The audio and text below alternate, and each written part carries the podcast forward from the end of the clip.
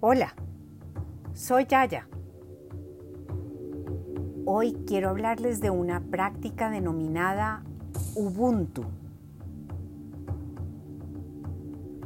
Acompaño nuestra lectura con la música africana relajante del canal Música Clásica.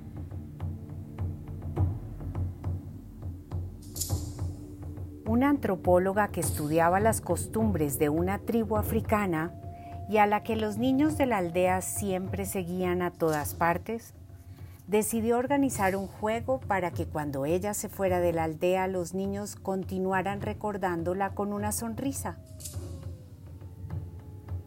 Dispuso una muy bonita cesta de mimbre repleta de fruta fresca debajo del árbol más grande del lugar y les propuso hacer una carrera. El primero que llegara a la cesta podría tomar las frutas y comérselas él solo. Organizó a los niños alrededor del árbol y cuando dio la salida se quedó muy sorprendida. Todos los niños se tomaron de las manos y corrieron juntos directo al premio. Cuando llegaron a la cesta se repartieron las frutas y sentados en el suelo se las comieron juntos sin parar de reír.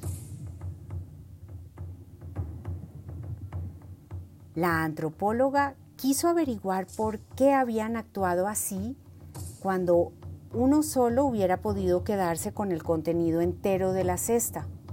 Les preguntó la razón de su comportamiento y los pequeños le respondieron. Ubuntu, amiga, ¿Cómo uno de nosotros podría ser feliz si los otros estuvieran tristes? Con esta respuesta, la antropóloga lo entendió todo. Entre ellos, jamás había competencia, solo colaboración.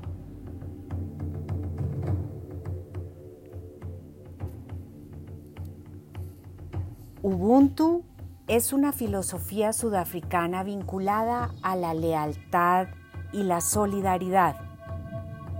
El término proviene de las lenguas Zulu y Xhosa. Puede traducirse como humanidad hacia otros o como soy quien soy porque somos todos nosotros. La verdad, la reconciliación y la solidaridad son otros de los valores y principios que se encuentran íntimamente relacionados con esta filosofía de África. Una doctrina que se ha convertido en el pilar fundamental de la nueva República de Sudáfrica, pues se considera vital para poder llevarse a cabo lo que se le ha dado el nombre de Renacimiento Africano.